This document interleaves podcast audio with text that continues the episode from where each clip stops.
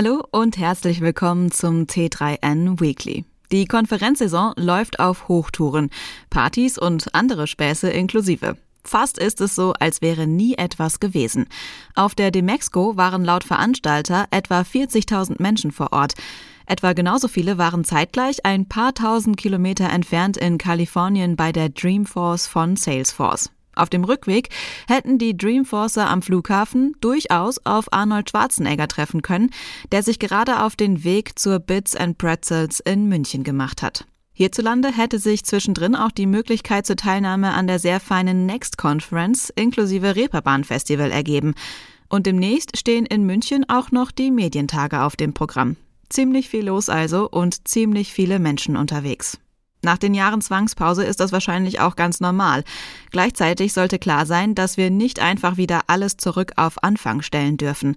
Bei allen Einschränkungen hat sich in den vergangenen Jahren eben auch sehr viel Positives entwickelt. Es sind neue Möglichkeiten entstanden.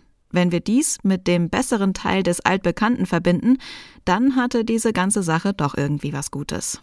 Wie du sicher schon bemerkt hast, hat das Wochenbriefing einen neuen Namen bekommen, nämlich T3N Weekly. Das hat vor allem damit zu tun, dass es seit Anfang des Monats auch T3N Daily gibt. Da erfährst du jeden Tag um 17 Uhr, was wichtig war und wichtig wird. T3N Daily gibt es genau wie T3N Weekly auch als Podcast. Und alle Links zu den Artikeln findest du wie immer in den Show Notes. Los geht's!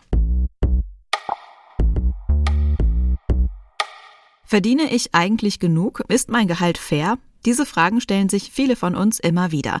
Natürlich macht Geld allein nicht glücklich. Es kann allerdings sehr hilfreich sein. Für viele Menschen spielen Aspekte wie Kreativität, Verantwortung und Freiraum eine ganz entscheidende Rolle. Anderen ist es genauso wichtig, Zeit zu haben. Für die Familie, für die Freunde und für sich selbst.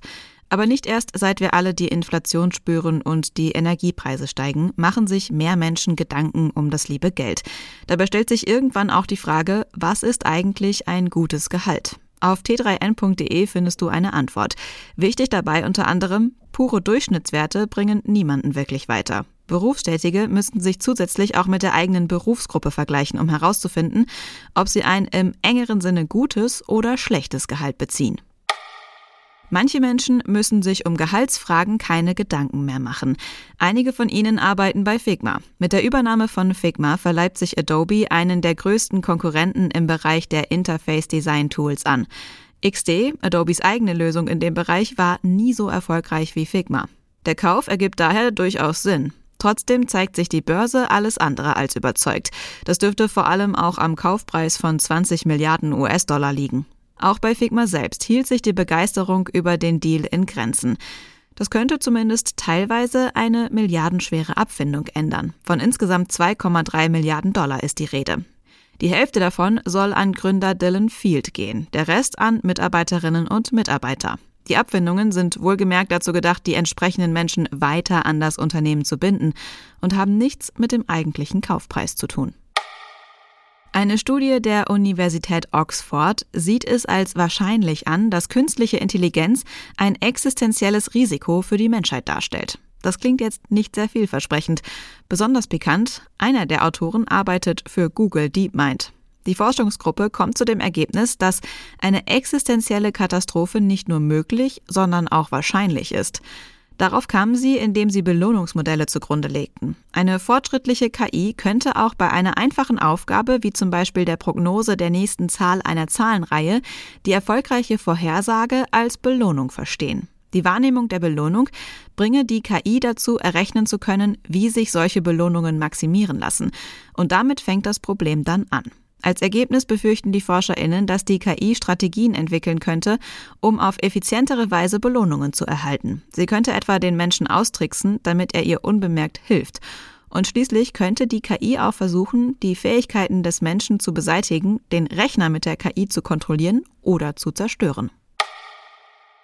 Von künstlicher Intelligenz und entsprechenden Bedrohungen maximal weit entfernt ist das kalifornische Bahnsystem BART. In San Francisco tut vielmehr eine früher mal futuristische Flotte von Zügen Dienst, die nur noch mit MS-DOS, Windows 98 und eBay am Laufen gehalten wird. Das gesamte System inklusive der Steuerungssoftware wurde vor 50 Jahren konkret auf diesen einen Anwendungszweck zugeschnitten. Standardbauteile wurden praktisch nie eingesetzt. Jedes Bauteil war eine Maßanfertigung. Den Auftrag für die Errichtung von BART erhielt kein Bahnunternehmer, sondern ein Unternehmen der Luft- und Raumfahrttechnik. Die ursprünglich 450 Wagen des Systems haben Anfang der 70er Jahre 160 Millionen US-Dollar gekostet. Sie waren bereits voll elektronisch und fuhren nahezu autonom. Die sehr spezielle Herangehensweise mit den vielfältigen Spezialanfertigungen rächt sich allerdings. Allein um Änderungen im Zugsteuerungssystem vornehmen zu können, benötigen die Ingenieure Uralt-Laptops, auf denen sie noch MS-DOS, also das Microsoft-Betriebssystem der 70er und 80er Jahre, laufen lassen können. Jeder BART-Triebwagen, der ausfällt, ist eine Fundgrube an Ersatzteilen für die anderen. Ansonsten muss eBay weiterhelfen.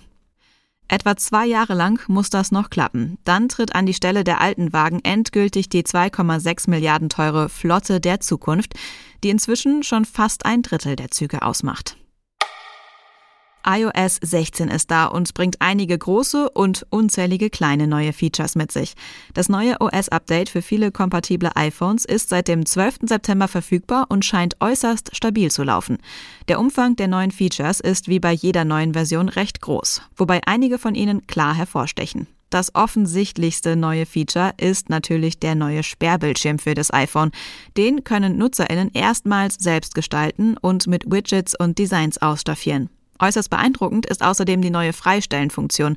Damit lassen sich einzelne Objekte sehr einfach kopieren oder teilen.